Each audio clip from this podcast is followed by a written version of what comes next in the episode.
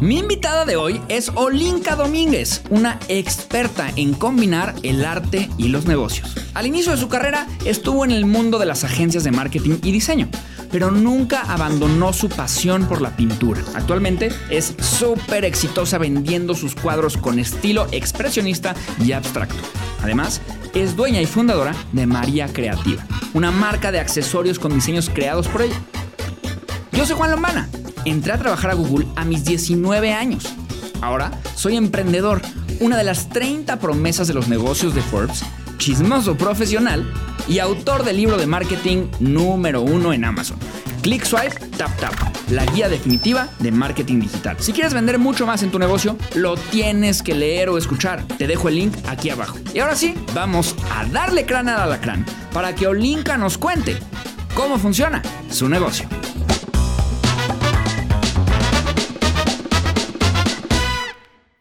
Mis queridísimos mercatitlenses, estoy bien contento de estar aquí con todos ustedes en este episodio de cómo funciona tu negocio. El día de hoy estoy con nada más y nada menos que Olinka Domínguez. Olinka, bienvenida. Muchísimas gracias, gracias. No, hombre, ¿de qué? ¿De qué, Olinka? Estoy bien emocionado de, de que hablemos de este tema de negocio y arte. Creo que es un, pues como un conjunto de cosas que tal vez no se habla tanto, ¿no? Como que siento que a veces se habla mucho de arte, se habla definitivamente mucho de negocios, pero ¿qué tanto se habla del negocio del arte? Entonces, la primera pregunta que te quiero hacer es esta pregunta muy abierta, muy amplia. Bueno, son dos preguntas. La primera y la segunda. Ok. La, la- la primera es ¿qué negocio tienes? Y la segunda es ¿cómo funciona tu negocio? Mi negocio, pues es arte, vender arte, mi arte, ¿no? que no se debería decir así, ¿no? Pero este. ¿Por pues qué? mi- ¿Por qué no sé? Ya me, ya me Pues mi arte, como que pues no está tan padre, ¿no? Ah, bueno, por, por lo del. O sea, porque parece de. de- Ajá, ya, ajá. ok, ya te entendí. Pero este. Pues en sí creo que es mi creatividad lo que vendo, ¿no? Ok. y lo que puedo crear día a día, porque aparte el arte que hago no nada más es en obra, sino en lo que pueda aplicar una obra de arte. Ok.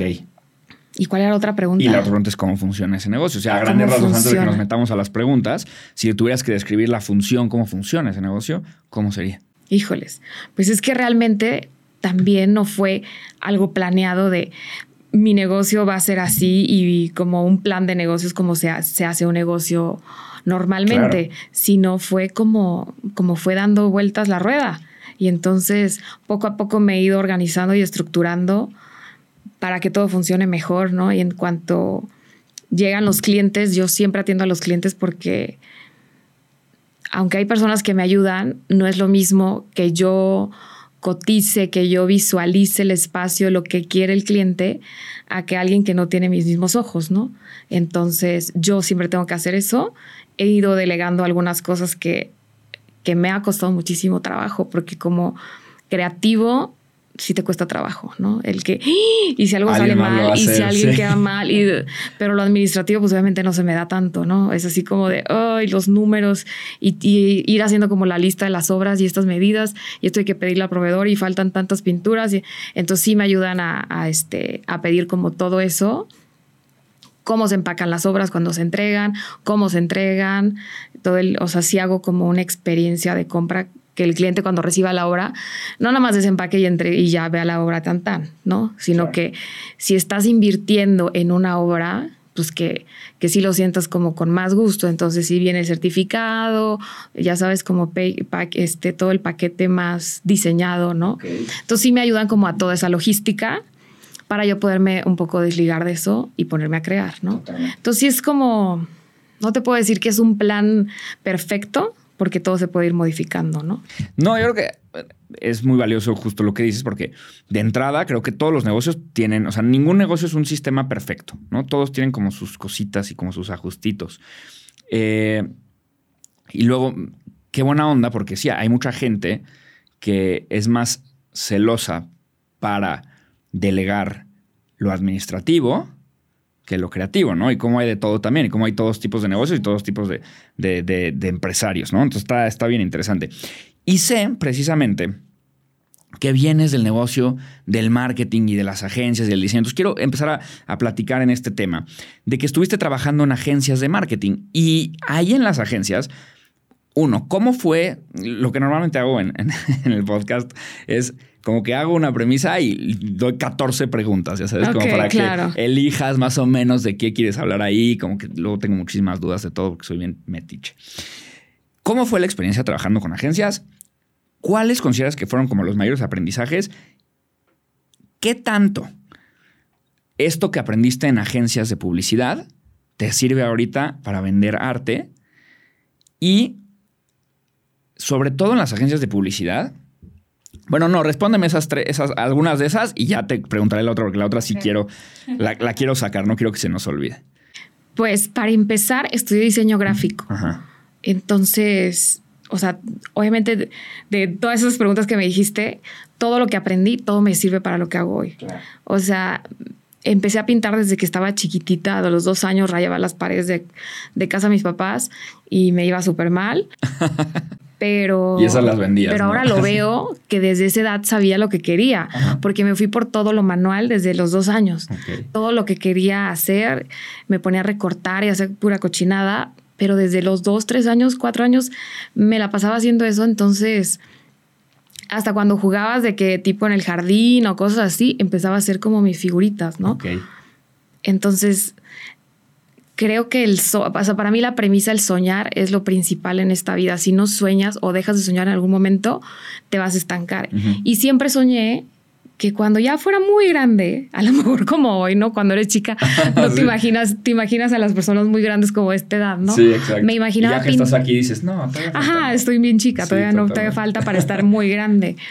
Este, pero sí me imaginaba pintando, pero nunca me imaginé estudiar arte, Ajá. porque pues en mis tiempos tenías que estudiar una carrera que tuvieras que estar en un escritorio trabajando, ¿no? Y que pudieras encontrar un trabajo.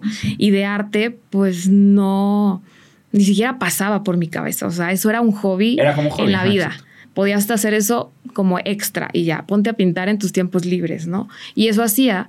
Estudié diseño gráfico, este, y creo que el estudiar diseño gráfico, trabajar como creativa, diseñando logos, cuando empecé a estudiar diseño gráfico no me gustaba. Estudié eso porque era como lo, Lo que había, a lo más pegado a, a lo que yo quería. Y ya que aprendí la carrera, para hacer un logo tienes que sintetizar todas las ideas en un icono. Entonces ahí me enamoré del diseño gráfico porque dije, wow, o sea, tienes que entender todo el negocio para llegar a una idea chiquitita Sí. y que el cliente cuando la vea entienda todo el concepto. Que eso lo hacen los buenos diseñadores, ¿no? Ahorita a veces ibas a una imprenta y te ponían el nombre y ya, that's it, ¿no? Ah, sí, sí. Pero el poder hacer eso me apasionó demasiado y en toda la carrera de diseño gráfico tenía artes plásticas. Entonces aprendí todas las técnicas desde lápiz, carbón, este, este dibujo al desnudo, eh, grabado, de todo. Entonces era muy padre la carrera por eso. Pero ahí, ahí fui, em- o sea, fui creciendo, después entré a agencia de publicidad y la publicidad es completamente diferente a hacer un logo y, y conceptualizar toda la idea en un icono. Al contrario, es toda una imagen, todo un concepto que vas a entender lo que quieres comunicar. Entonces ya era como más abierto el abanico. Entonces sí me volé la cabeza ahí. O sea, yo decía, qué locura. Al principio decía, no, no puedo con esto, es demasiado. Ajá. Y era una maestría para mí. Estar en agencia de publicidad era hacer multitask. Cuando diseñaba era así como, ah, inspiradísima. Y tienes que hacer todo rapidísimo porque el tiempo iba volando. Tenías que talachar, porque es una talacha impresionante en, la- en las agencias. Y cuando entras, o talachas, o pues no, no, no, no tienes trabajo.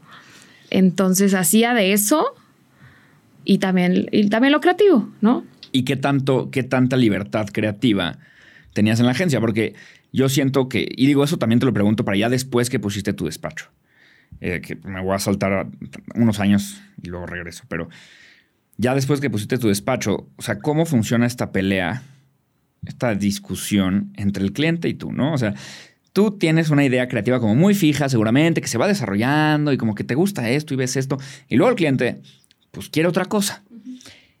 Y, y aquí hay un tema también como un dilema, porque el cliente te va a pagar Entonces tampoco le puedes decir al cliente no, pero tampoco puedes entregarte por completo y venderte. ¿Cómo funciona este balance? O sea, esta sí, libertad. es súper cerrado. Bueno, a mí, me, a mí seguramente hay muchos tipos de clientes, pero Ajá. a mí sí me tocaron clientes de quiero esto y quiero esto. Ajá. Y tú, "Ay, pero está horrible. Pues al final terminas haciendo lo horrible. Sí.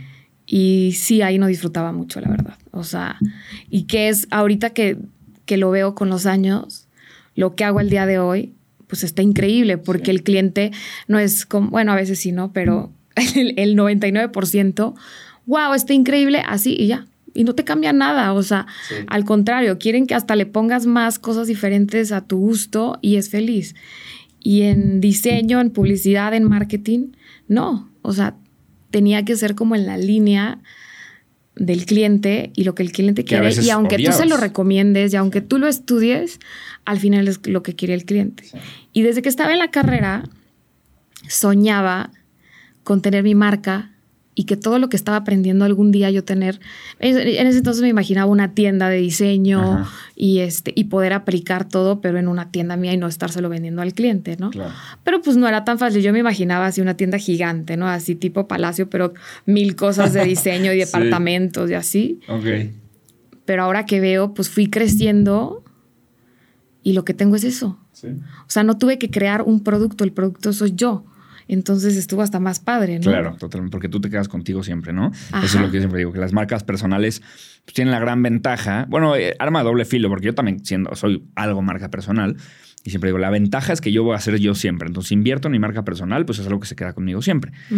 La desventaja es que también, si tú haces algo de, ya sabes, Lady, Lord, Lord Bicicleta, ¿no? Y si haces algo y sales en las redes, pues no te puedes despegar de ti tampoco. Sí, ¿no? sí, Entonces sí, también sí. eh, eso es un tema, pero yo creo que es increíble tener una marca personal. Ahora, en estas agencias, lo que normalmente eh, sucedía es que salías de trabajar a las 2 de la mañana, 3 de la mañana, 5 de la mañana, etc. Entonces, la primera pregunta aquí es, ¿por qué crees que esto sucede en el mundo de las agencias?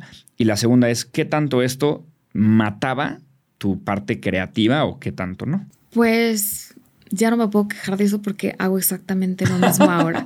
Ahora ya por tu gusto. Peor. ¿Por gusto o porque por, por número de por chamba? gusto. O sea, disfruto tanto pintar en la noche. O sea, yo puedo empezar a pintar a las 8 de la noche Ajá. y terminar a las 4 o 5 de la mañana, pero termino porque digo, no, no, no, mañana ya no voy a tener vida. Pero sigo teniendo más energía y más energía y más energía. O sea, eres totalmente nocturna. súper nocturna. He tratado de irlo un poquito transformando porque no es buena la calidad de vida después. O sea, lo- estoy dos días después así muerta, Frita, sí. pero esos, ese día que me aventé, porque aparte cuando empiezo a las 8, no, empecé antes, o sea, empecé a las 6 o algo así, y le sigo, le sigo, le sigo, le sigo.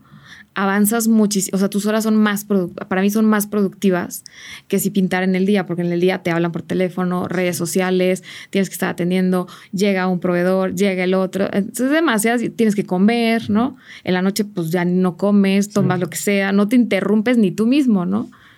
Entonces sí soy muy nocturna y me gusta porque entonces puedo pintar como más a detalle, no hay tanto ruido. Y en las agencias de publicidad era similar. O sea, como que todo el mundo ya estaba concentrado Enfocado. En estar creando, creando o estar juntos haciendo, este, peloteando, o sea, ideas y así. Y pedíamos de cenar y nos quedábamos ahí hasta dos, tres, hasta terminar y al otro día llegar y presentarle al cliente. Entonces, lo tienes que hacer, no tienes como, ah, tengo dos días para entregar, no, lo tienes que hacer. Entonces te quedas así nocturno. Y una de las cosas Y no que... te mata la creatividad, ¿eh? Ah, es es eso. O sea, bueno, porque tú eres nocturna, ¿no? O sea, no sentías esa... Yo siento al revés. Yo, bueno, por lo menos yo soy bien... O sea, cuando escribo, por ejemplo, cuando estaba escribiendo mi libro, este, que es otro tipo de creatividad totalmente, pero cuando estás escribiendo, sí, yo sí siento que si estoy tantito con la batería baja, no puedo escribir. O sea, mi cerebro es bien Sí, delicado. claro, ahí. no, no, no, sí. O sea, si yo estoy, si me desvelo un día y ese día estaba cansada, pues no, no, Sí, no me puedo no, desvelar. exacto. Sí, y hay días en los que lo puedo hacer y otros no. O sea, me desvelo un día y a lo mejor al otro también, pero después tres ya no. Ya no jala, sí. no, no. Oye, y este, seguro te pasó, que esto es una de las cosas que más me dan risa de las agencias. No, hombre, no risa, pero es, es una cosa loquísima, que es los pitches a los clientes, que y luego los clientes ya chance te compran, chance no. O sea, sí se hizo como, la agencia trabaja muchísimo en un concepto y luego el cliente ve 15 conceptos diferentes, Exacto. elige uno de otra agencia y no, o sea, es rarísimo, ¿no? Sí. Eso no, normalmente no pasa en otro, o sea, yo siento que normalmente no pasa en otras industrias. O sea, a lo mejor si tú este, quieres contratar a un arquitecto para tu casa, Claro, te van a cobrar el proyecto. claro, sí, sí, sí. Entonces no, no puedes decirle, a ver, pues diseñame tú, Súper tú riesgo. y tú, Sí, no. y yo elijo el proyecto que más me guste. Y ya Por que vieron tu no. concepto, ¿no? Ajá. Sí, no. Es rarísimo eso, Es ¿no? rarísimo. Y luego, o sea, después decides ya poner tu, tu estudio. Después de, estar en branding, agencia de ¿no? publicidad, me voy del lado del cliente al marketing. Ajá. Estoy en marketing como cuatro años. Dijiste, debe ser mejor el otro lado, ¿no? Ya que estoy aquí, ¿no? Pero estuvo padrísimo porque entonces del lado del cliente tenía yo que entender el por qué se tenía que, o sea, por qué yo tenía que pedirle a la agencia que diseñara tal cosa. Entonces, Sí. ya estando del otro lado del número, entonces me poní, me puse, o sea, tienes que estudiar el cliente, sus usos, sus costumbres, todo. Y me sirvió muchísimo porque tuve como esa apertura que antes no, antes nada más el cliente te daba el brief y decías, tienes que hacer esto y esto, ¿por qué? Porque sí y no sabías ni de dónde venía. Y tú te ponías a crear, ¿no? Pero ahora entender, yo les tengo que pedir esto porque necesito ta, ta, tal cosa, Ajá. me encantó. Y ahí me encantó, me enamoré del marketing cañón. No tenía ni idea como todo lo que implicaba el marketing. Y, este, y me fascinó entender. O sea, yo siempre les, les he contado a, les contaba a los clientes que era, me sentía como un doctor, ¿no? De que te traían al paciente y tenías que estudiar dónde estaba el problema Ajá. y por dónde tener que ir solucionarlo para llegar a ese cliente y que le gustara, ¿no? Entonces, creo que lo aplico al día de hoy igualito, ¿no? También crees que te sirvió esta otra parte. o sea, Sí, parte claro, totalmente. para- Sí, sí, sí, totalmente. Y más porque tienes, o sea, me hice multitask, o sea, tenía que estar en uno, o sea, diseñando un evento, viendo el estudio de mercado, este, viendo los vendedores, o sea, todo al mismo tiempo, los diseños. Entonces sí tenía que este, estar en muchas áreas, que antes como diseño, pues nada más estabas como en un lugar Sí. sin abarcar tanto, ¿no? Y, de, y este tema del, de tu despacho llega después, entonces. Exacto. Ah, ok. Y ya que llega después y abres tu despacho de branding, eh, uno, ¿cómo es el proceso de crear un despacho de branding? Dos, ¿cómo, o sea, cómo funciona ese negocio? Y qué cosas de ahí te sirven para hoy.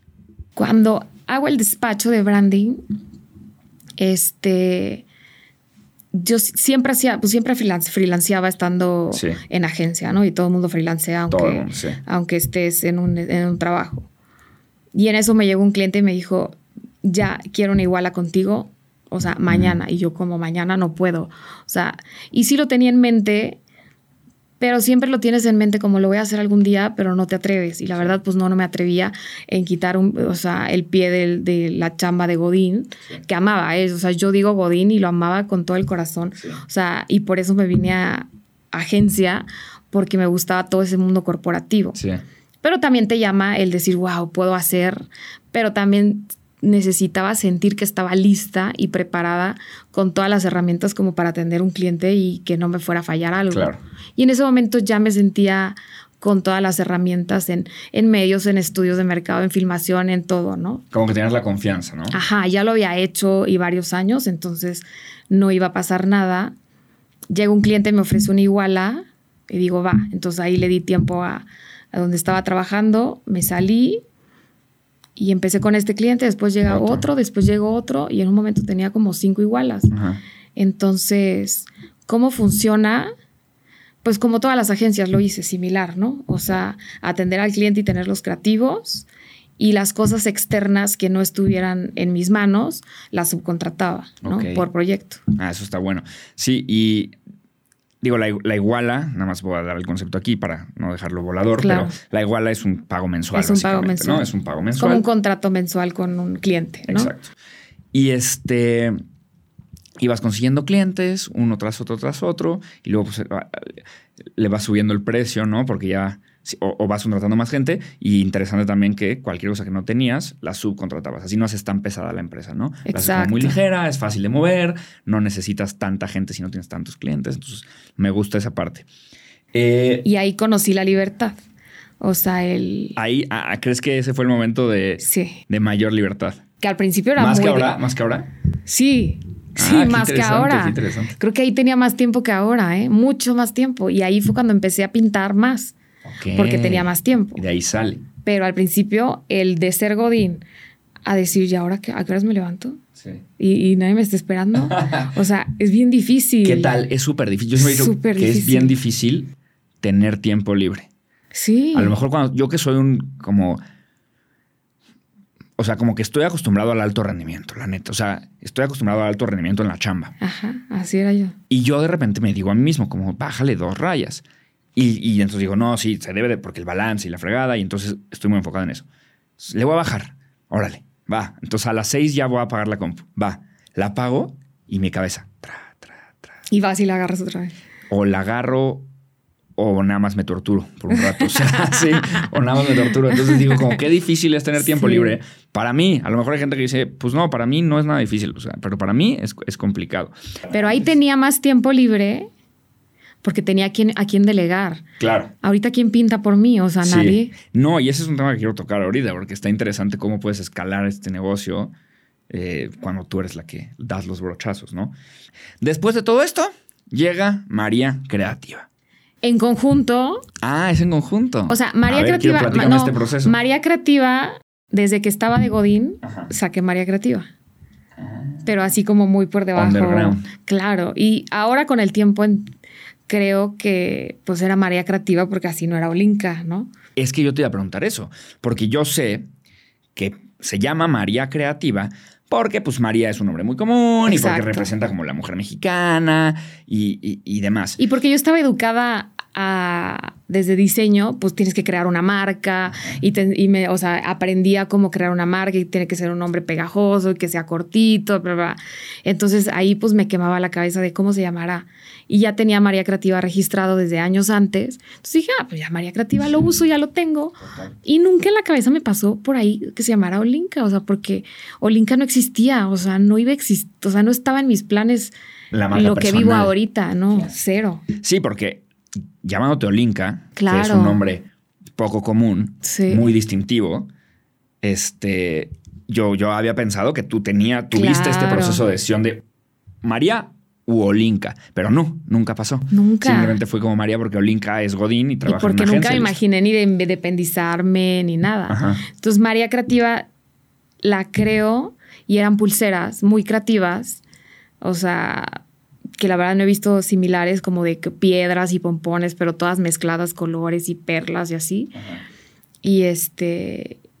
Y entonces hago la marca, pero ese entonces no existían las redes sociales como ahora. O sea, existía Facebook, pero de ca- cadenas de Facebook y mil cosas. O sea, no es que subías un producto y lo vendías. Claro, o sea, sí, era ni, otro gru- Facebook. ni grupos de Facebook. O sea, no, había hombre. nada, Sí, ¿no? Había, había este Farmville.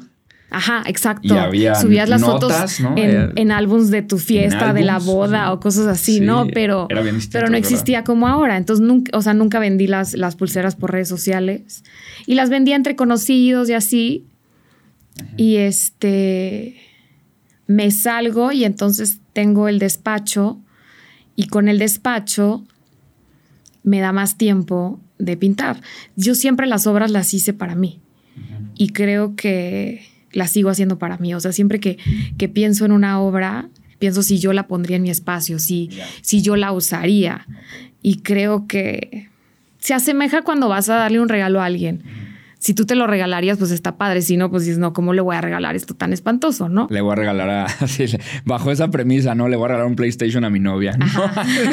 me dijo Linka, es la técnica. Yo me lo regalaría. Sí. Exacto. La voy a empezar a usar.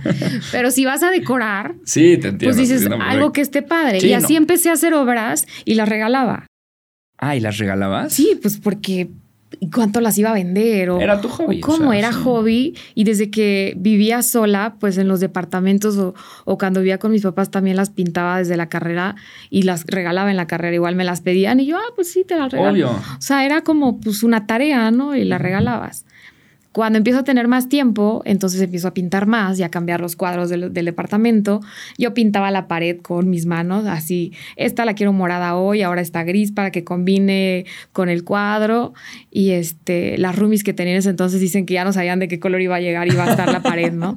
Y de hecho ahora me dice, antes eras pintora, ahora eres artista, porque pues pintaba las paredes literal, ¿no? Y, este, y ahí empiezo a pintar las fundas del celular.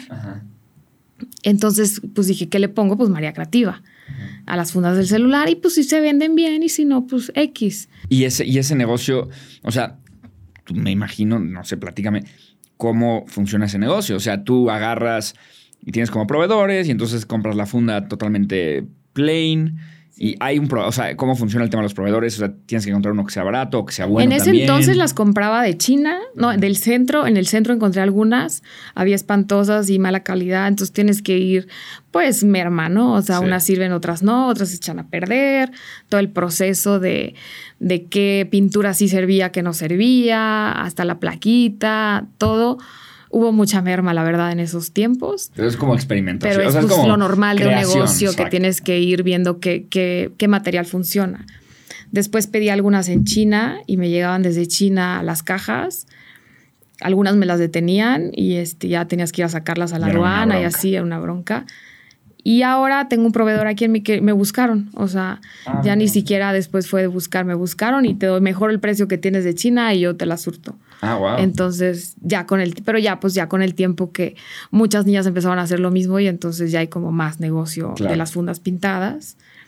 Y este, y en eso abro una tienda en San Ángel de María Creativa pues ¿cómo vas a decorar la tienda? Pues con las obras, ¿no? O sea, claro que mis obras tienen que ver con lo chiquito, pero empecé desde lo chiquito para llegar a lo grande y, María Creativa se vendía muy bien y por Instagram, o sea, subía a Instagram y el, la chava que atendía la tienda me decía, el 90% de las niñas vienen de Instagram. Sí. O sea, y me empezaron a seguir muchísimo. Obviamente es un target completamente Olinka, diferente a Olinka. Y este, y de ahí empieza a crecer orgánicamente María Creativa. O sea que no usabas publicidad ni nada pagado, nada más era como ni eran tan bonitas. publicidad, creo, pagada en Cuando empezó, ok. Yo no me acuerdo que haya existido. Y era, o sea, era más bien como eran tan visualmente atractivas que Instagram funcionaba muy bien. Y de ahí te contactaban y listo. ¿Y tú qué? O sea, ya tenías las fundas pintadas o cuando te las compras las pintas. No, ya estaban pintadas todas este, en la tienda. Sí, en la tienda estaba, ahí hice obras de gran formato para decorar la tienda. Y este, entonces había como cinco obras, o sea, y abajo estaban todas las fundas, libretas, portavasos, abanicos, o sea, varios productos ya de María Creativa, unos pintados y otros las obras replicadas sobre los accesorios. Ajá. Y en este tema de que tú tienes que pintar cada funda, porque al final aquí está la parte interesante. O sea, al final un cuadro, pues ese sí lo puedes elevar en precio, ¿no? Ahí, es muy elástico ese precio. Una funda no tanto, ¿no? O sea, una funda es elástico, no, no es elastiquísimo. O sea, ¿no? Nadie va a comprar una funda de 50 mil pesos, ¿no? Eh, entonces, el, el, único crecimiento que puedes tener hacia allá es hacer más fundas, vender más. Pero pues para eso hay que pintar más. Y entonces ahí hay como un tema de escala interesante, ¿no?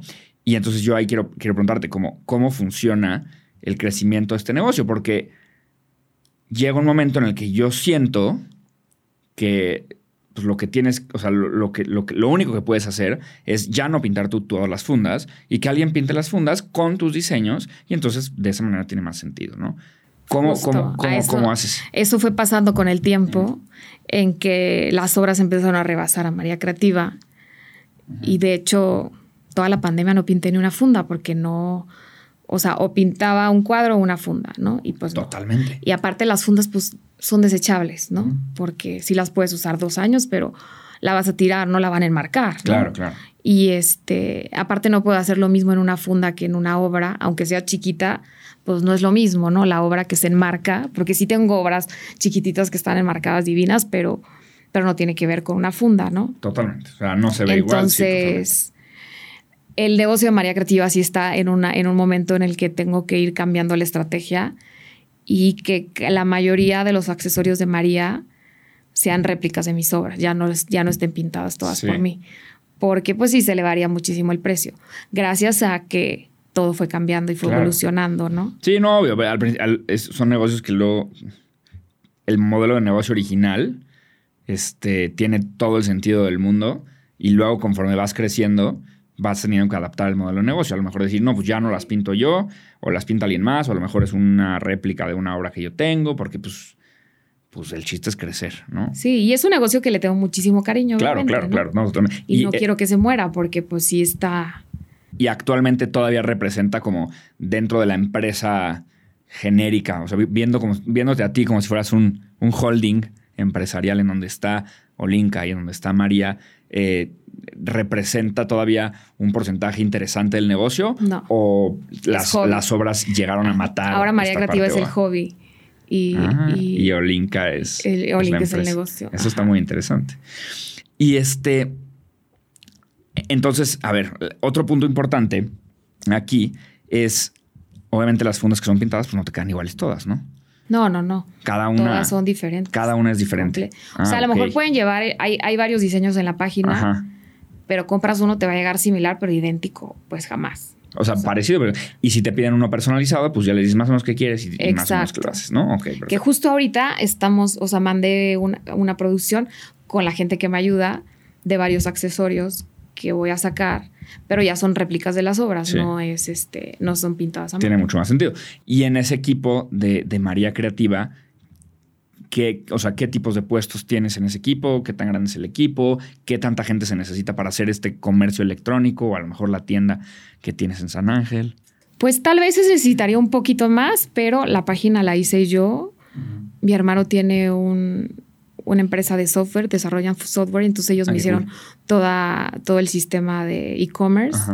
Entonces, tal vez si no tuviera eso, pues sí hubiera tenido que tener alguien que, que maneje toda la página y el e-commerce y así, ¿no? Entonces ya cambiar las fotos ya es como muy fácil. La diseñadora, tengo una diseñadora que ella me ayuda. Y entonces ella me ayuda con las fotos de Olinka y también con lo de María Creativa. Entonces, y tengo otra chava que me ayuda en las dos cosas porque lo María Creativa pues realmente es como un 5%, ¿no? Entonces para buscar los proveedores y todo eso también es como su pilón, ¿no? Ok, totalmente. Es un equipo chico, pero entre pocos hacen muchas cosas, ¿no? Sí, sí, sí. Como, normalmente son los emprendimientos. Sí. ¿No? Como es somos poquitos, pero ella es diseñadora y además es cajera y además es no sé qué, y él es abogado y además es cajero y además... Que si ya lo que estamos planeando de María Creativa crezca muchísimo más, pues entonces ya va a crecer más el equipo, ¿no? Porque justo como ahorita representa un porcentaje muy chico. No es tan atractivo. Es porque no le di, no le he dado el tiempo porque no tenía el tiempo y porque no le daba, para mí no era tan importante. Pero no quiero que se quede porque así hay clientes que me buscan por, o saber si va a haber algo más de María Creativa o también porque hay clientes que si no pueden comprar una obra de Olinka, que se puedan llevar algo de Olinka que sea más chico está padre. y como no les he dado esa, esa, esa opción, a veces digo, chin, o sea, me encanta que me escriban y me digan cosas tan padres que te llenan el corazón, pero pues sí quisiera que tuvieran como esa oportunidad, ¿no? Entonces, si les doy ese acceso, pues sí está bien padre, ¿no? Y creo que los, o sea, digo, no sé cuál es tu opinión acerca de esto, pero creo que, por ejemplo, los artistas o muchos artistas modernos, pues sí tienen eso, ¿no? O sea, no sé, ahorita yo pienso en mis patinetas de Andy Warhol. Pues evidentemente no puedo tener un cuadro de Andy Warhol. Pero las patinetas pues las venden en el MoMA, son relativamente accesibles y es de cierta manera una representación de, su, de su obra. Y sí es padre, la verdad, ¿no? Entonces a mí sí me gusta. Y creo que además haría como un ciclo virtuoso, ¿no? Porque eh, sería como tal vez antes María Creativa y Olinka estaban más desconectados y no había tal vez una sinergia virtuosa tan clara en ellas, pero si ya los conectas y es como la miniatura de tu obra está en la funda, sí creo que es un buen ciclo virtuoso. Entre más vendas fundas, más la gente va a querer tener la obra, eh, la gente que tiene la obra va a querer tener la funda, o sea, está padre. ¿no? Ahorita mandamos a hacer pashminas, bolsas como de, compra, de esas que son ecológicas. Llaveros, libretas, abanicos. Entonces está. Tienes muchos más productos, además. Totalmente.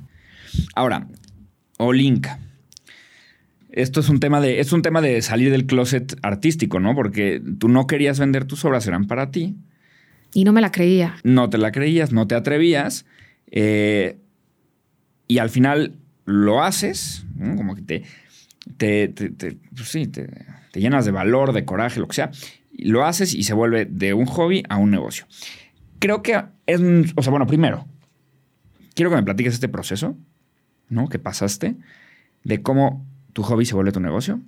Y dos, qué cosas se ganan y qué cosas se pierden cuando se cambia el hobby por el negocio, ¿no? Porque eh, yo siempre digo, todos los niños quieren ser jugadores de fútbol hasta que se tienen que levantar todos los días a tal hora, subirse a un camión tres horas, irse a entrenar a la cantera de Pumas cuatro horas, eh, ya sabes, regresarse. O sea, sí, jugar fútbol en tu cancha de aquí, de al lado de ti, con tus cuates, es divertidísimo, maestro.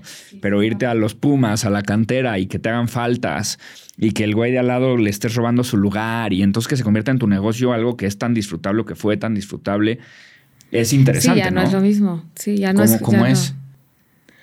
O sea, creo que lo, lo he pensado justo lo que me dices ahorita. Y entre que lo pienso, a veces digo, no, mejor no quiero pensar, ¿no? Es como un- Porque ajá, sí. me bloqueo yo solita. Porque al decir a veces, estoy cansada, ya no quiero pintar, es así como, no como que no quieres pintar, Olinka, sí, sí quieres pintar, es una bendición que tengas todo esto que pintar, pero a veces por obligación, porque sabes todo lo que tienes que entregar, pues tienes que Sí. pintarlo. Y antes era hobby de, ah, hoy tengo ganas, ah, sí, lo, hoy no, ah, en un mes vuelvo a pintar, ¿no? Sí. Y te va saliendo, que esa es la inspiración. Y creo que sí ha de haber un conflicto súper grande entre artistas, entre si está bien o está mal, entre si lo tienes que hacer como si fueras una producción o una empresa Ajá. Y que para muchos seguramente no está bien porque el artista debe de hacerlo solo por inspiración, ¿no? Pero es que eh, justo Pero tengo una pregunta de yo esto no más tengo esa mentalidad cero por todo lo que te acabo de contar antes. Totalmente. O sea, tengo una, eh, tengo una educación visual y creativa de marketing, de diseño, de negocio y el poder, o sea, cuando analicé a qué vengo a esta vida hace unos años y mi definición fue atraerle color a esta vida y cómo puedes llegar a muchas personas dándole color en sus hogares pues haciendo lo que hago y cuando por y cuando de repente se te abre todo el abanico y lo estás haciendo y es una gran bendición poderlo hacer, pues lo sigo haciendo, ¿no? Y no y ya no es a veces sí es cansado, pues porque me tengo que desvelar o porque tengo que faltar algún compromiso porque digo, no me da. Tengo tantas entregas y no puedo. Y es así de, Olinka, no todo es trabajar. Pero a veces sí. O sea, a veces sí es trabajar y a veces después vas a disfrutar. El que te duelan las manos, el cuello, la espalda, todo, pues a veces dices, no, no puede ser. Pero sí, porque utilizas todo el cuerpo para pintar, ¿no? Y estás parada 12 horas seguidas. O sea, esos, esos son como creo que los contras que dices, chin, o sea, sí me estoy acabando. Pero creo que en todas las profesiones pasa. 100%. Estoy O sea, puede estar el arquitecto y también se asoleó y está, ¿no? O sea, dañadísimo con el sol por estar tantas horas. Pero pues todos tenemos un, un precio que pagar por lo que estamos haciendo. Pero al final creo que es una bendición grandísima lo que hago Sí. día a día. Totalmente. Porque nunca me, o sea, me imaginé de chiquita hacerlo, pero nunca me imaginé estar haciendo solamente esto, ¿no? En un momento tuve que decir, ya solo quiero, de hace, hace cuatro años justo, o sea, seguía pintando, este, ya cuando estaba en el despacho y mezclaba las dos cosas, cuando ya tenía la tienda en San Ángel y se empezaron a vender las obras, este, y un día dije, ya nada más quiero pintar, ya no quiero marketing, ya no quiero diseño, porque no me veía más años todavía como en toda esa talacha de diseño, porque pues se vuelve talacha, Sí, ¿no? Totalmente. Me identifico perfecto porque creo que mi hobby que se convirtió en, en negocio son las conferencias. Ok. No, es difícil, no, tiene que ser. Es difícil que sea tu hobby porque nadie dice como a mí yo de hobby, ¿no? Ay, a mí los martes en la tarde me encantan dar conferencias. No, pero sí era algo que yo hacía gratis, solamente con el fin de, de, de expresarme y de estar ahí y de enseñar. Durante muchos años lo hice gratis y luego se vuelve negocio. Y al menos mi opinión es, sí, todo lo que rodea a la conferencia se volvió menos atractivo que antes, ¿no? O sea, todo lo que la rodea. Es decir, levántate, ve al aeropuerto, vuela a un lugar, ese lugar pasan por ti, se retrasó el vuelo, pasa por ti alguien, esa persona está muy emocionada de verte, te quiere preguntar cosas, tú no estás, tú No estás, tú vienes del aeropuerto, o sea, exacto, quieres que te lleven a tu hotel, ¿no? O sea, te llevan a la conferencia, llegas y hablas con los técnicos, en los técnicos les explicas cómo es tu conferencia para que pongan el audio, para que tal, te dan todo eso pen indias, en el momento en el que me subo al escenario y tengo una hora de plática, se me olvida todo. Y es como estoy en el elemento y todo es increíble. Y luego, otra vez. Te bajas del escenario, te da, da, da, te regresas, da, da, da. tienes que ver con el cliente, qué te pagó, no te pagó, si te pagó. Entonces, para mí, eh, que tal vez es lo que te pasa a ti, o sea, todo lo que rodea, ¿no? A, a lo mejor al cuadro que es el cliente que te estaba diciendo, que te mandó el mensaje, que pasa por él, que el embalaje, que la no sé qué, todo eso es un pain in the ass, pero a lo mejor ya la con brocha en mano Hey. O sigue cuando, siendo igual de disfrutable. cuando me mandan la foto, aquí está. Y ya te juro que a veces les digo, siendo que mandé un hijo, que ni tengo hijos, ¿no? Que mandé un hijo y nada más quiero saber que me digan que llegó a salvo y que está bien. ya cuando me mandan la foto así colgado y que están felices de la vida, digo, wow. ¿Qué pasa? Así ya, se logró. Oye, ¿te ha pasado que la paquetería o alguien le dio un guamazo y tal? ¿Y, Una vez me pasó. y qué sientes o qué haces? No, no, no. ¿Cómo no, lo resuelves no, como cliente? ¿Cómo- Quería, bueno, o sea, o sea, matar al de la paquetería, porque Ajá. era una paquetería muy, ya, que ya no uso, obviamente, Ajá. Pero teníamos varios meses este, trabajando con ellos. Este, la persona que me ayuda, pues había visto toda la logística, habló, ya lo recogen, ¿verdad? hasta que el, que lo- el de la paquetería que iba a recoger ya siempre era el mismo, hasta tenían el número de esa persona. Entonces ya era todo muy Un sistema, amigable sí. y muy familiar en el que me sentía segura de que se estaba yendo bien. Yo le garantizo al no no se no se aseguran obras de arte en paqueterías, ¿no? Ok. Pero yo sí se las aseguro al cliente. O sea, si algo le pasa, yo se la voy a reponer. O sea, no pasa nada. Las empacamos, bueno, o sea, mega empacadas van. Entonces, es casi imposible que les vaya a pasar algo. En eso el cliente me manda mensaje y me dice, oye, no ha llegado la obra. Y yo, ¿cómo? O sea, había pasado de que una semana y media. Y siempre sí llegaba como en dos, tres días. Ajá. Y yo entonces le pregunté a esta persona, oye, ¿qué pasó? Mi cliente me está diciendo que no ha llegado. Ah, hablan. Y el cliente, este, no, que ya se, ya, se la llevaron, pero no lo recibió. Y el cliente, ¿cómo? No ha venido nadie. Entonces empezaron a mentir Sí. de la paquetería en que se la habían llevado y no. El caso es como que la tenían perdida. Ahí dije, no, no, no, ahí sí me salió otra vez lo domínguez a todo lo que da. Porque cabe mencionar que cuando trabajé en agencia y si era Godín, este, pues sí tienes que tener un carácter de traer en friega a todo mundo y, y sí es muy, o sea, era muy estresante. Ya no vivo en ese estrés, gracias a Dios. Porque lo hago como con más facilidad, el, el- el- el proveedor va a traer el material, ¿no? Y casi nunca existen esos picos como de estrés.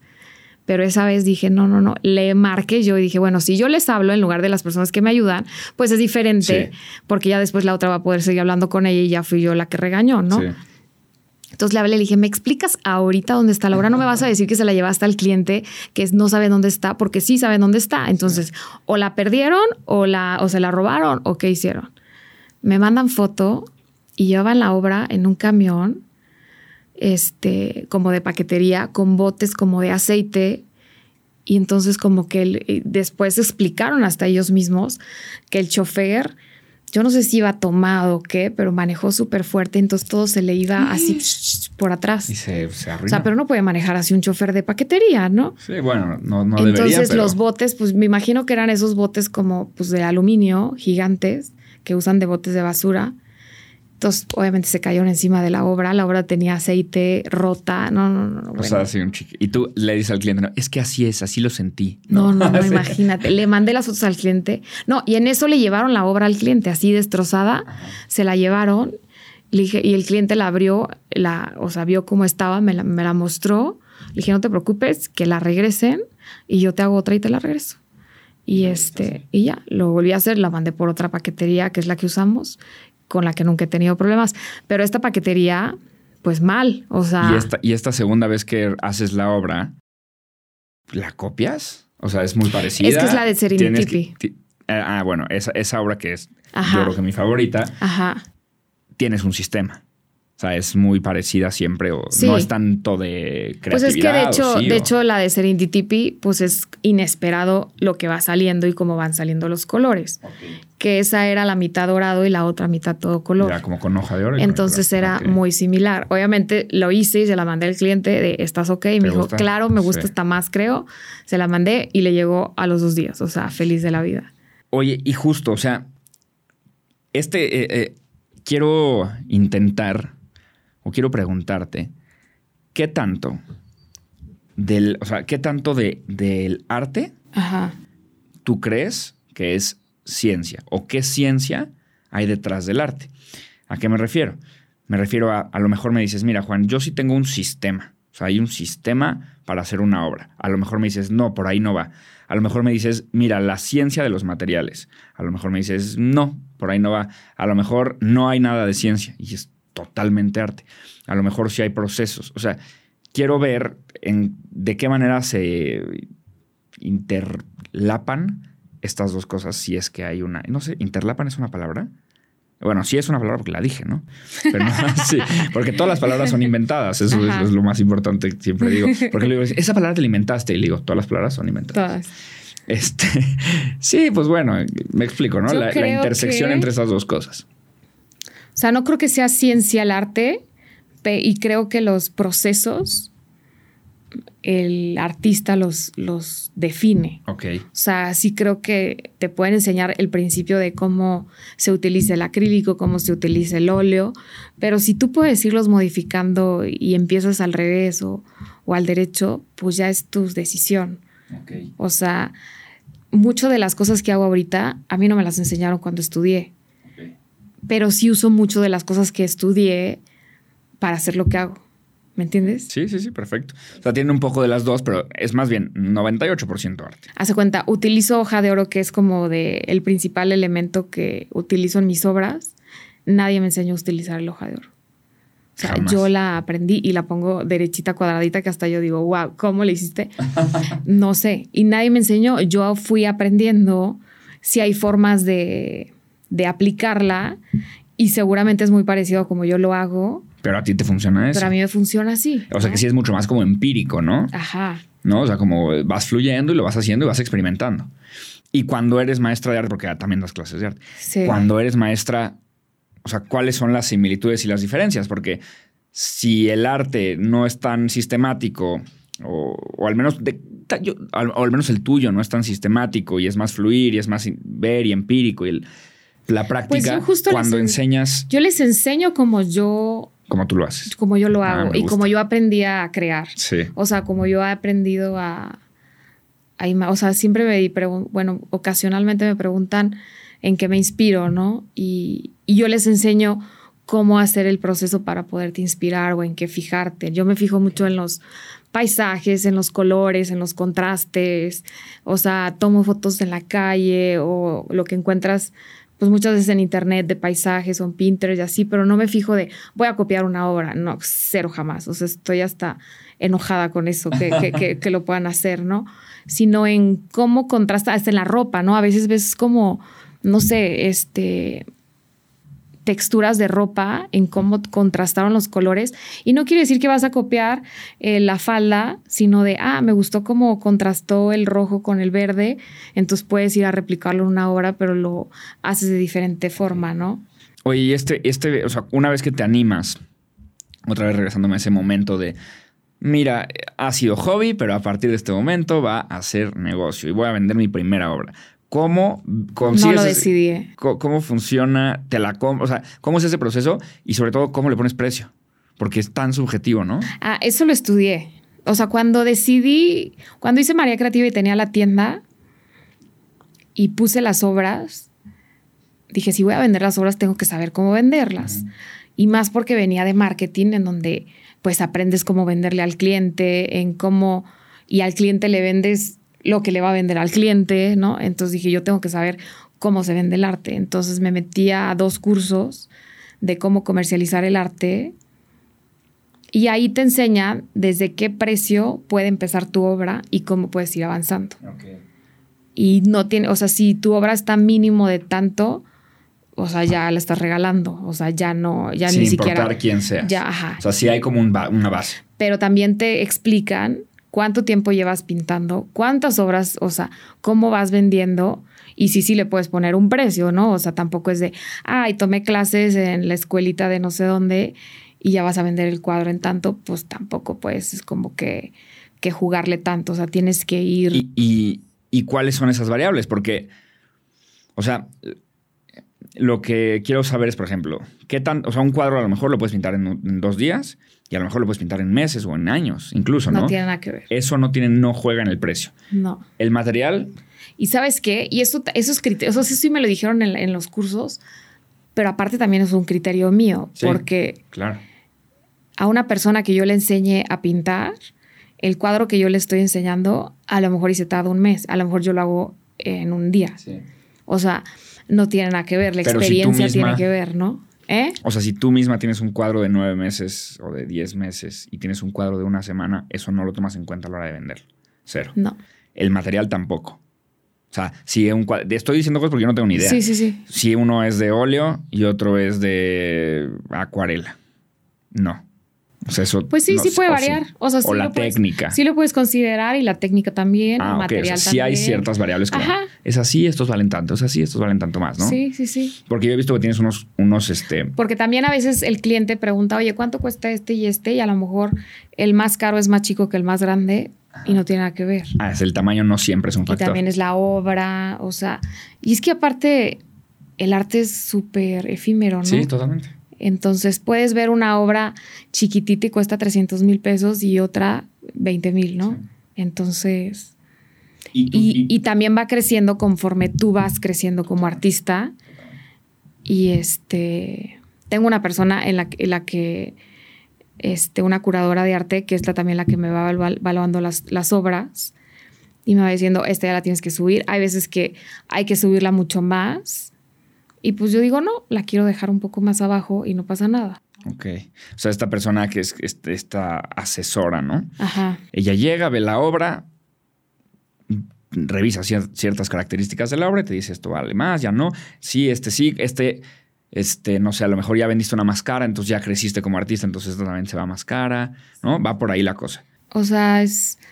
Hay, o sea, no sé, es es súper raro el. Tus- porque a veces me preguntan, ¿tus obras son caras o son baratas? ¿No? Pero no sabes qué puede ser caro o barato Sí, para obvio, su- muy personas, ¿no? subjetivo, totalmente. Y no le has subido el precio a una obra porque tú sientes que está bien padre o que estás muy conectada, o sea, como independiente al resto. Ajá. Sí, sí, a veces digo, Bueno. no, no, así casi se me quedan los ojos, la vida, todo ahí. Y digo, creo que sí vale Esta un poco vale más. más. Ajá. Pero si no, o sea, independiente a cualquier otra variable de tiempo, friega, técnica, tú tienes una conexión especial con esa obra y la quieres vender más cara. O eso no, nunca sucede. No lo he hecho, pero sí lo podría hacer, ¿eh? Ya. O sea, como dices, "Put, esta sí me encantó. Sí, ¿no? sí, esta sí. sí. es mi favorita. Sí, ¿no? sí, sí, sí, Ok. Oye, y en, en temas de. Ahora, de tiempo. Quiero entender, porque pues obviamente cuando, cuando es tu hobby pintar, pues el tiempo pues, es relativo, ¿no? Es cuando se me, cuando quiera y cuando llega la inspiración, pero de repente se vuelve negocio, ¿no? Y entonces, este, aunque sigue siendo disfrutable, pues a lo mejor ya tienes como el tiempo, ¿no? Como cuántas horas tengo que pintar a la, a la semana para que tan, entregue tantas obras. ¿Cómo estructuras Sí. o a lo mejor no está estructurado, pero cómo ll- llevas toda la agenda de pintar, no pintar. Sí, pintar? sí hago mi calendario. No soy tan buena para administrarme. Nunca lo he sido, Ajá. pero sé las obras que tengo que entregar esta semana o en el, en el mes, ¿no? Y cómo van por la lista de espera.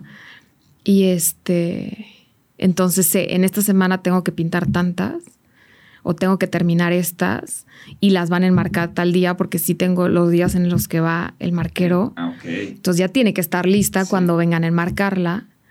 Entonces digo, a ver, estos tres días si trabajo, este me lo puedo dar libre y esto, o sea. Ok. Y sí ya sabes, voy. estos cuadros los hago en este tiempo, hay otros que tardan más tiempo. Y si me retraso, pues ya nada más le cancelo al marquero y ya así de una semana más, Sí, porque por no voy favor. a llegar, ¿no? Sí. Ok, ok. O sea, como que sí tienes esta estructura de pues, Sí. porque al final, otra vez, es negocio, ¿no? Entonces, tengo que entregar, necesito pintar tantas horas para que. Sí, y a veces llegue sé que me tengo que desvelar sí o sí. Y si a veces no puede mi cuerpo, pues no me desvelo. Totalmente. Antes sí, lo hacía, ¿eh? Pero ahorita, últimamente digo, ya no puede. O sea, no puedes forzar a tu cuerpo más de lo que está dando. Y el marco, porque yo, yo, por ejemplo, una vez, bueno, hace poquito, compré un, fui a Cartagena, despegue soltero, viaje de relajo, totalmente. Y en mi viaje de relajo veo un cuadro increíble y digo, me lo tengo que llevar a México. Y te lo trajiste enrollado. Entonces les digo, wow, o sea, está espectacular este cuadro. Ahorita te lo voy a enseñar. Y me lo tengo que llevar a México. Y me quitan el marco, me lo llevo enrollado, llego a México. Bueno, llego al aeropuerto de Cartagena, parecía yo como Frodo, ¿no? Del Señor de los Niños, con, con mi báculo. Lo documento y en México este, lo enmarco. Y cuando lo enmarco digo, wow, el marco es caro. ¿Qué, qué, tanto el marco? O sea, si es caro, debe de ser o porque son buenos los marcos, o sea, para alguien tan ignorante en el arte como yo, o porque el marco, ¿qué tanto ayuda el marco a que, a que se vea bien el cuadro, a que funcione bien, a que...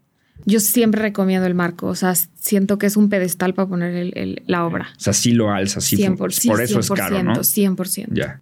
Bueno, caro otra vez entre comillas, porque sé perfecto. Y pesa muchísimo aparte. Ah, o sea, cuando mando una obra sin marco, a lo mejor pesa, no sé, 10 kilos. Ajá. O menos, yo creo que 5. Ya con marco no se va como 25, 30. O sea, sí, sí pesa mucho. Es madera, madera. Sí, bueno, el, el, marco que yo le pongo, ¿no? Pero, pero para mí el marco es esencial. Aparte de que te protege la obra, hace que luzca muchísimo. También depende de qué marcos les pongas. Hay unos marcos que a mí no me gustan nada pero creo que siempre al invertir en arte, pues vale la pena ponerle un marco. O sea, ya si le estás invirtiendo, sí es un costo un poquito más. Pero la va a realzar. Pero la va a realzar, sí, completamente. Y este, cuando es una obra, porque sé, que tienes obras que son existentes, es decir, ya las hiciste, tienes obras que son eh, a la medida, ¿no? O personalizadas. ¿Qué tanto cambia el proceso cuando vendes una obra existente o cuando vendes una obra personalizada y qué tanto cambia el precio? El precio es similar, no cambia tanto. Este, la que tengo en existencia, pues obviamente se la pueden llevar. Gracias a Dios casi no tengo en existencia porque se van. Se van. Y más porque como el cliente tiene que esperar de 8 a 10 semanas, pues obviamente si ya la tiene, pues es más fácil, ¿no? Y cuando se las hago personalizadas a su medida, pues es en base, si quieren una que de las que ya tengo, pero a su medida, pues es parte de esa colección, pero en otra medida no va a quedar idéntica, obviamente. Y, y aunque fuera a quedar casi idéntica, no me gusta que quede idéntica porque tiene que, tiene que ser propia la obra que se va a llevar el cliente, ¿no? que, no que no sea replicada. Exacto. Y entonces, a ver, imagínate que yo te mando un mensaje en Instagram. Ajá. O sea, quiero entender como el paso a paso. Te mando un mensaje en Instagram. ¡Oh, Linka! ¡Está padrísimo! ¡Quiero! Y me mandas un DM y me mandas los precios. Y te digo, jalo. Ok. A partir de ese momento, bueno, ¿quién contesta ese mensaje? ¿Tú? A veces yo y a veces la chava que me ayuda. Ok. A partir de ese momento, ¿cuáles son todos los pasos hasta que yo lo pongo ahí y te mando foto? Aquí está tu hijo. 50% para empezar la obra. Ajá. De ahí, este, de ahí empiezan a contar los tiempos de 8 a 10 semanas. 8 a 10. Y el otro 50% antes de entregar la obra, si, se va, si se va a mandar algún, a algún otro lado de la República, si se va a recoger en el estudio, pueden pagar el 50% en el estudio o hacer transferencia, como sea, y se empaca completamente para, para la entrega. O sea, déjame regresarme tantito. O sea, yo ya te lo pedí, ya te puse el 50%, Ajá. tú la pones en la lista de espera. Ajá. Cuando llega su momento, la pintas. Exacto. Y ya que está pintada, viene el, viene el marquero. Exacto. El marquero es el de los marcos. Yo, le hubiera, yo le hubiera hecho el enmarcador. sí, no, pero no, ¿verdad? Sí, no, eso sí es inventada.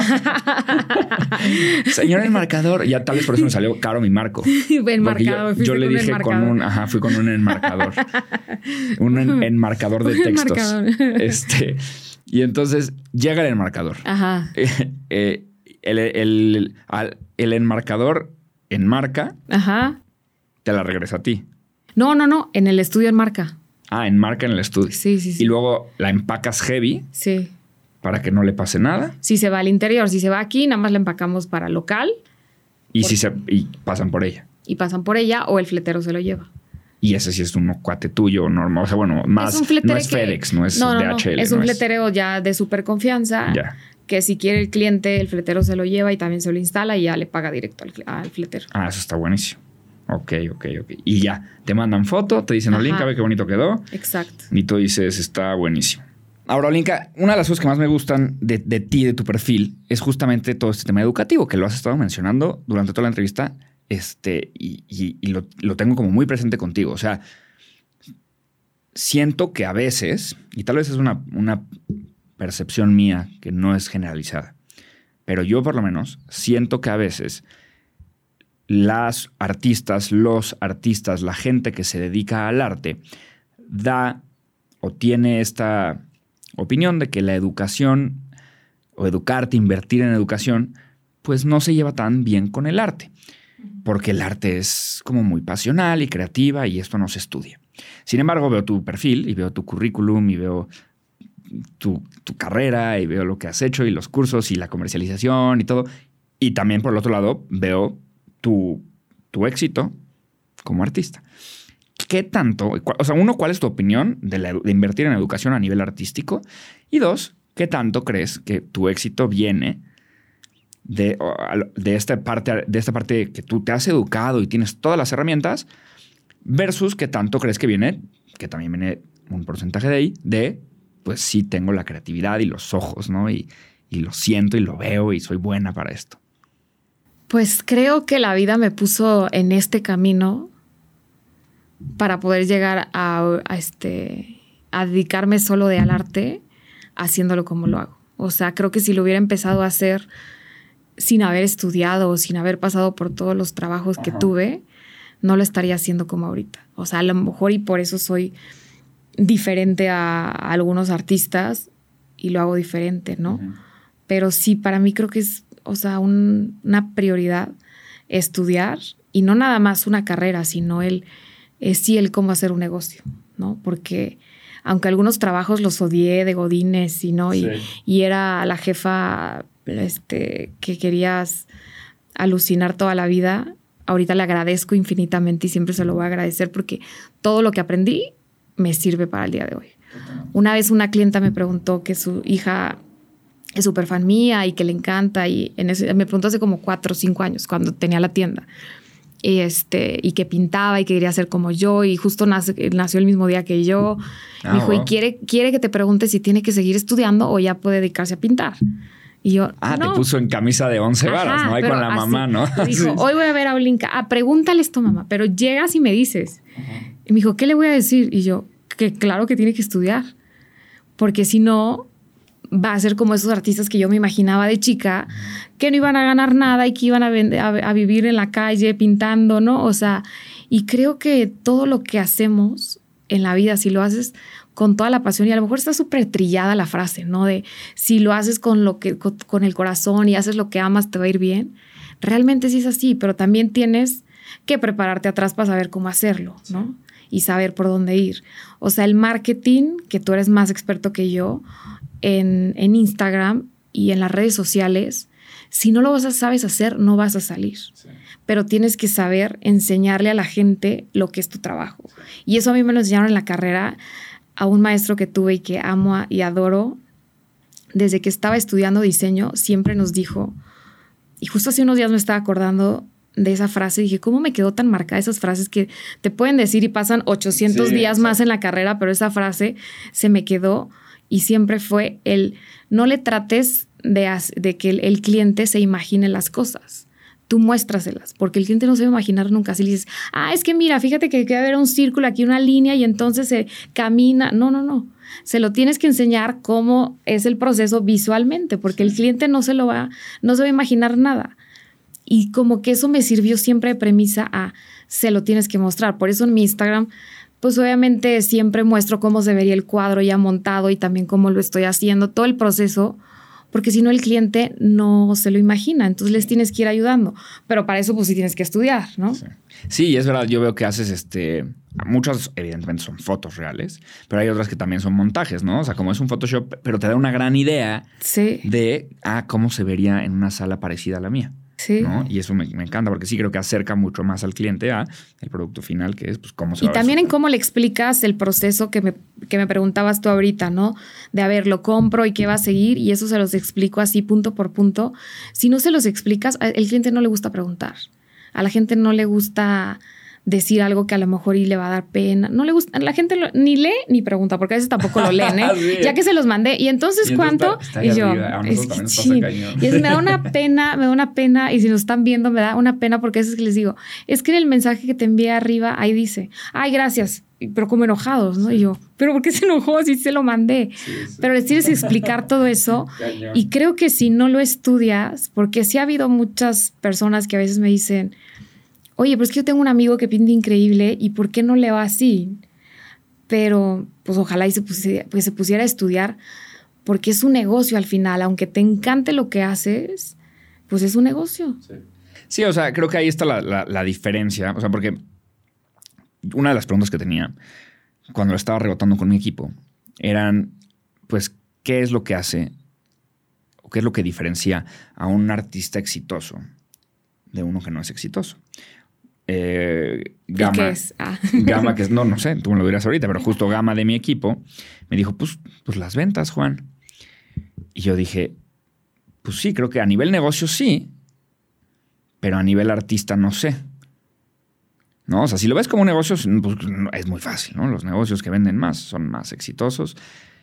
Eh, si lo quieres medir solamente por esa variable, ¿no? A lo mejor hay otras variables, a lo mejor es quién ayuda más, a lo mejor es quién, qué personas viven mejor, qué personas tienen una vida más balanceada, no lo sé. Pero si lo ves como artista, ¿qué tanto, o sea, qué tanto es un artista exitoso si genera arte que a lo mejor es para esa persona, pero que no tiene un valor en el mercado?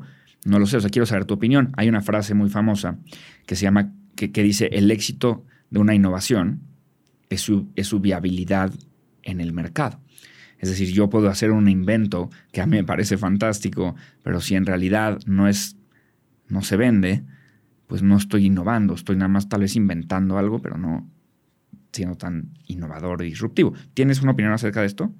Creo que en el arte, es- es- o sea, sí va a haber muchísimas opiniones y hay como Ajá. muchas vertientes, porque puede ser una, o sea, un negocio exitoso de un artista o puede ser un, un artista importante, el que venda mucho, pero a lo mejor vende muy barato y vende mucho, Sí. o sea, por, o sea, no sé, o sea, creo que es de cada opinión. O puede ser un artista que la verdad ves la obra y dices, wow, este es espectacular. O sea, tiene una calidad impresionante. Y está muy padre, hecho con una muy buena calidad, pero a lo mejor no, ¿en qué parte de tu casa la pondrías? ¿En dónde lo pondría? A lo mejor y no. Y a lo mejor por eso no se le vende tanto, pero sí es un muy buen artista, Ya. ¿no? O sea, y a lo mejor hay otro que Y tú lo hace piensas. increíble y, y tiene una muy buena calidad y vende bien y le va bien, pero a lo mejor no vende tanto, pero a lo mejor para esa persona con Es eso claro. es suficiente. No, obvio, obvio.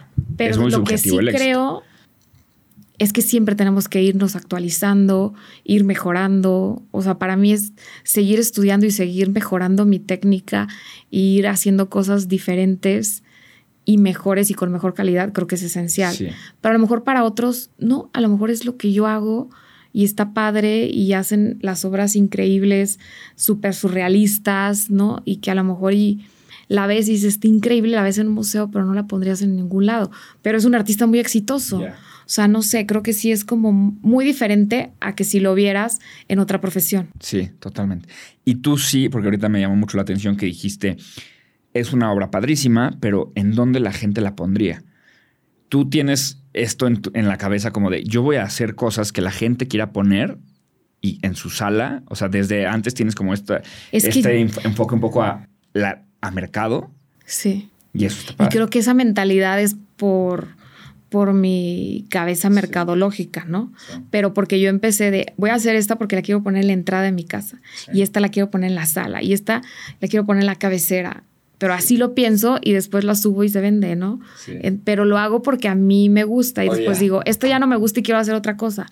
Y también gusta. A veces me piden cosas que digo, ay, yo la pondría en ningún lado. Es justo lo que te iba a preguntar, justo. O sea, a mí, a ver, yo creo que a todos los que hacen, tenemos negocios nos ha pasado en algún momento, pero has hecho algo. Cuando eras, este, cuando trabajabas en la agencia, me imagino que todo el Sí, tiempo. sí, sí. Pero ahorita, que ya es tu marca, que es tu firma, ¿no? Pero al final que el cliente tiene un cheque y te lo va, te lo está diciendo, oye, pues yo quiero que sea de estos tres colores. Y tú no lo ves. O yo quiero que sea más así si, es o mi más es- asado. si es mi estilo, sí. Si no, les digo, no, yo no y hago si eso. les dices Nel. No, no. Sí, porque es tu firma. No, no, no. No, y porque no lo voy a disfrutar y no me va a gustar y, y no. O sea, y porque está mi firma. Dice, "Ah, esto le hizo el... No, no, no. Sí. Y también me mandan, que ahí me enojo muchísimo, obras de que encuentran en internet o cosas así, me la puedes hacer. Y yo no replico obras ni de otro artista. Le dije, no replico obras de otro artista por respeto a mi trabajo y al de la otra persona. Claro. Pero me la encontré y no sé ni quién es. No, pues yo tampoco sé quién es, pero es respeto a mi trabajo. Sí. O sea, porque a mí sí me enoja cuando replican las mías. Entonces, Oye, y justo esto que hablábamos de los negocios son un poco más fríos eh, cuando no son arte, ¿no? Porque siento que si alguien pone un, un Oxxo, ¿no? o sea, o si alguien pone una, pues, puso un taller mecánico, puso un, lava, un, un autolavado, pues todo el mundo sabe por qué lo puso, ¿no? O sea, Claro. es como, no, es que puso un autolavado para ver cuánta gente viene y ya es... y es como muy normal, nadie, no es criticado poner un autolavado. Es un negocio, no a nadie le apasionan los autolavados, la gente lo pone por negocio. A lo mejor si hay gente que la, si, alguien- si nos estás viendo y a ti te apasionan los autolavados, manda un mensaje al sí. el rey, ahorita nos escribe el Mi rey. pasión es lavar Sí, coches. sí. Yo soy el rey del autolavado de, de Coahuila, aquí ando este, a, lo- a- a la orden, cualquier cosa. Tal vez sí, ¿verdad? Pero bueno, normalmente no creo. Pero entonces como que nadie critica que alguien ponga un autolavado solo por negocio. O a que alguien ponga un Oxxo solo por negocio. Pero ¿qué pasa cuando alguien pinta o es Solo artista por negocio. solo por negocio? Es criticado. ¿Cómo funciona esto y por bueno, qué si yo no sucede lo hago solo por negocio. O sea, yo lo hago por negocio, pero porque me resultó negocio. No, totalmente. Contigo ¿No? está clarísimo que Ajá. ah, no era, no fue solo por negocio. Sí. Era tu hobby, se hizo negocio. Es como yo las conferencias. Pero, Pero yo quiero tampoco es incluso como que hasta- voy a regalar la obra, na- Exacto. na- ¿no? O sea, no, y, y yo quiero retar también esta mentalidad de por qué está mal hacer un negocio artístico Sí, sí, sí. solo por negocio y no está mal poner un autolavado solo por negocio. sí, estoy totalmente de ¿No? acuerdo, porque sí creo que hay en este gremio como el lo está haciendo muy negocio, ¿no? Y tiene que ser como más inspirador, ¿no? Pero pues no, no estoy de acuerdo. ¿No? Sí, no, ni yo. Y creo que mi, mi línea es completamente diferente y si a alguien no le gusta, pues ni modo. Sí, siempre, no, no. siempre alguien no va a estar de acuerdo, ¿no? Yo creo que tú estás en Y medio ahorita, de estas dos y ahorita cosas, que decías eso, o sea, es con, por ejemplo, cuando vas al MoMA, hay obras que dices, esta me la llevaré a mi casa y la pongo ahorita. O sea, y hay muchísimas. O sea, el MoMA me encanta y me apasiona. Y vas al Met y no pondrías todas. Sí. Pero los dos son arte, ¿no? Y las dos son muy buenas. Entonces ahí eso, eso también, o sea, las del MoMA son más negocio que las del Met. Entonces también es válido, o sea, habemos artistas de todo. Y yo, a mí me gustó crear justo porque darle ese color y ponerle ese color al hogar y que se alegre, porque para eso yo lo hacía en mi casa. Las ponía y decía, ah, sí, quiero que esté esto porque llegas y lo ves Buena vibra. y te pones de buenas. Y eso es lo que me dice la gente ahora, es que no tienes idea la luz que le pusiste a mi casa. ¡Wow! O sea, qué padre que puedas hacer eso en un hogar, ¿no? Totalmente. Y ahorita que justo hablaste del, del MoMA y del Met, por ejemplo, ¿cuál es tu opinión? Porque yo quiero saber la opinión de, una- de un artista de este el arte tan moderno que a lo mejor muchas personas pues, ven y es una instalación y, y es una instalación y es a lo mejor un zapato, o sea, o un ladrillo. ¿Crees que Un plátano. o un plátano, Sí, o un el plátano. ¿no? O- sí, exacto. O sea, como un ignorante del arte que soy, ¿no? A lo mejor yo, yo vería eso y diría, pues qué interesante, pero no lo sé. Pero a lo mejor tú, que, que tienes un trasfondo muchísimo más grande que el mío y un contexto mucho más grande, me dirías, no, Juan. Y ahí yo aprendo, ¿no? Me dices, no, Juan, porque eso sí tiene un mensaje que tal y tal y tal y tiene sentido. No, pues sí creo que hay instalaciones que yo tampoco entiendo, Ok, la verdad. ok, perfecto. Entonces sí. va. Sí, y le pasa también a otros artistas que decimos, ¿what? ¿No? O sea, porque si hay obras en las que te tardas muchísimo, aunque se vean súper plain, pero llegar a eso no es tan fácil tampoco, ¿no? Sí.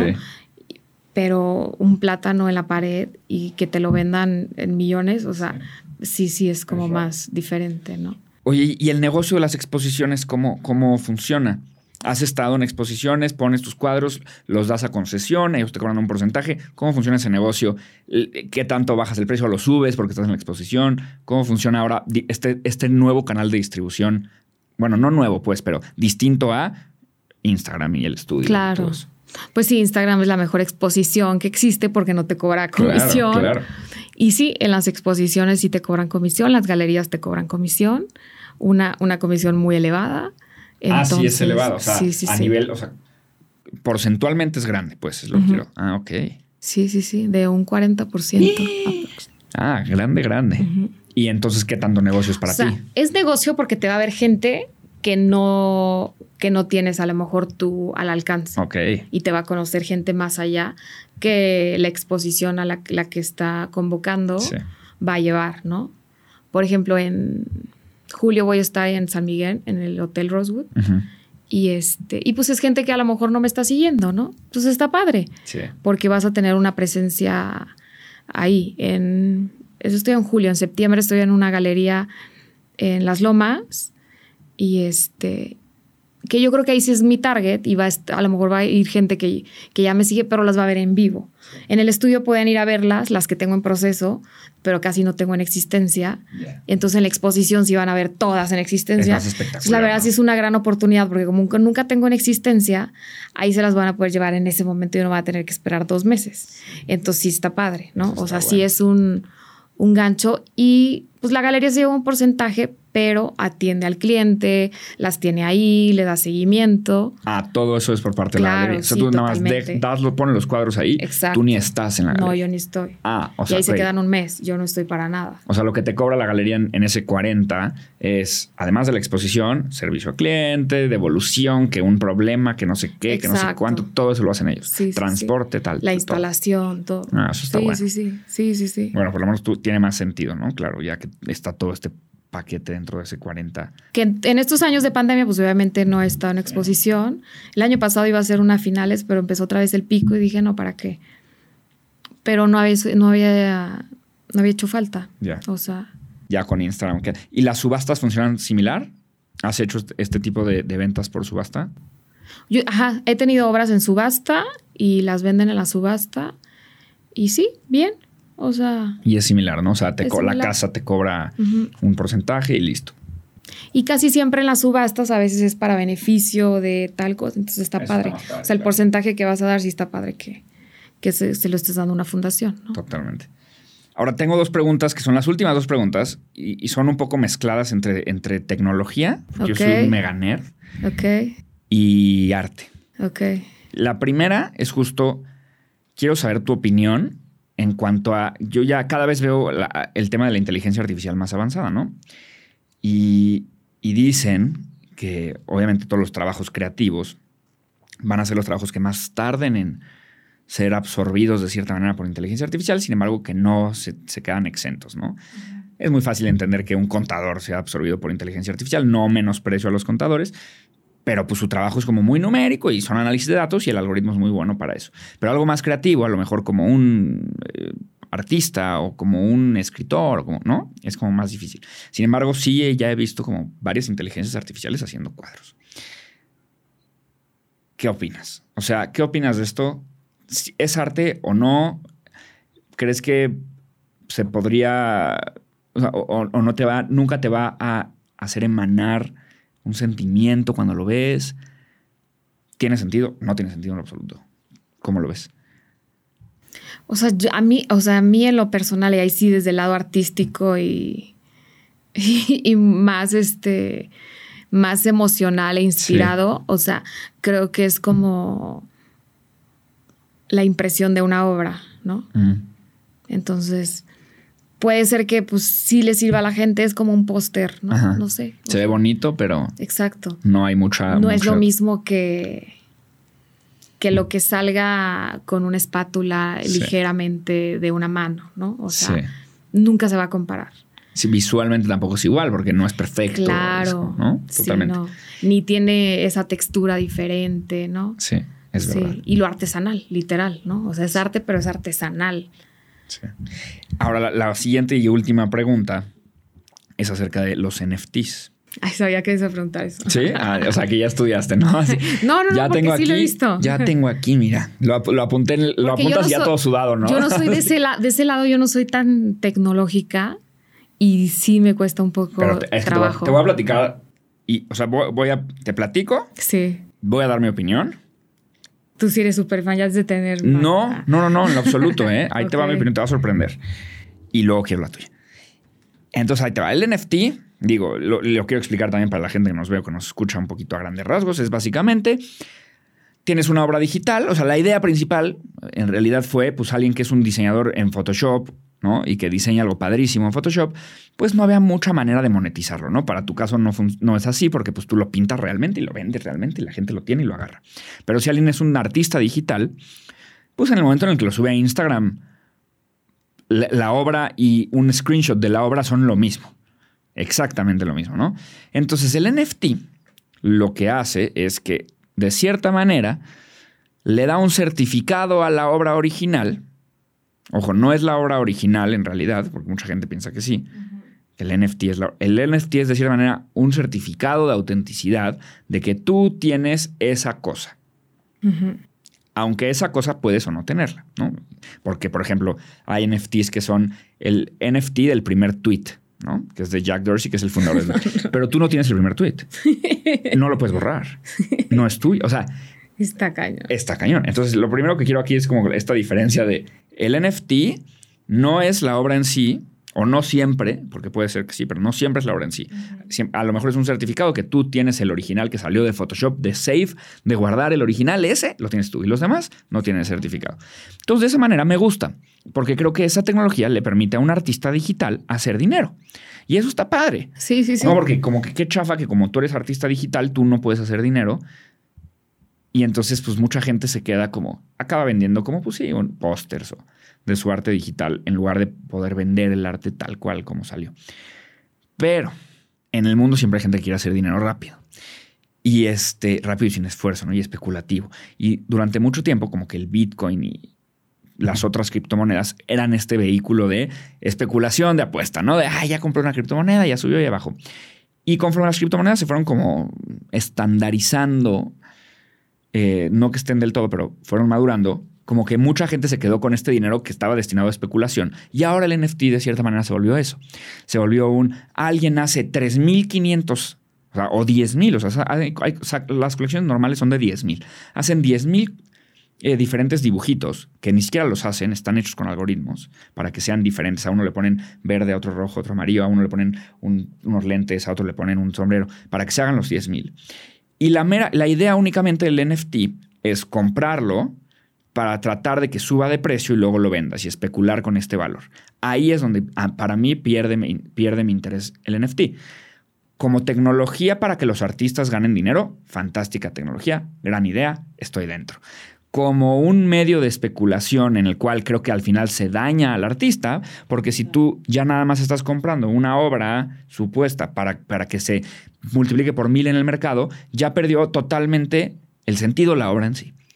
Esa es al menos mi opinión. Porque ahí le están comprando por inversión, no, por, no por placer de disfrutar la obra. Totalmente. Sí. ¿Cómo, ves esto del NFT? ¿Cómo, o sea, creo que es algo súper frío.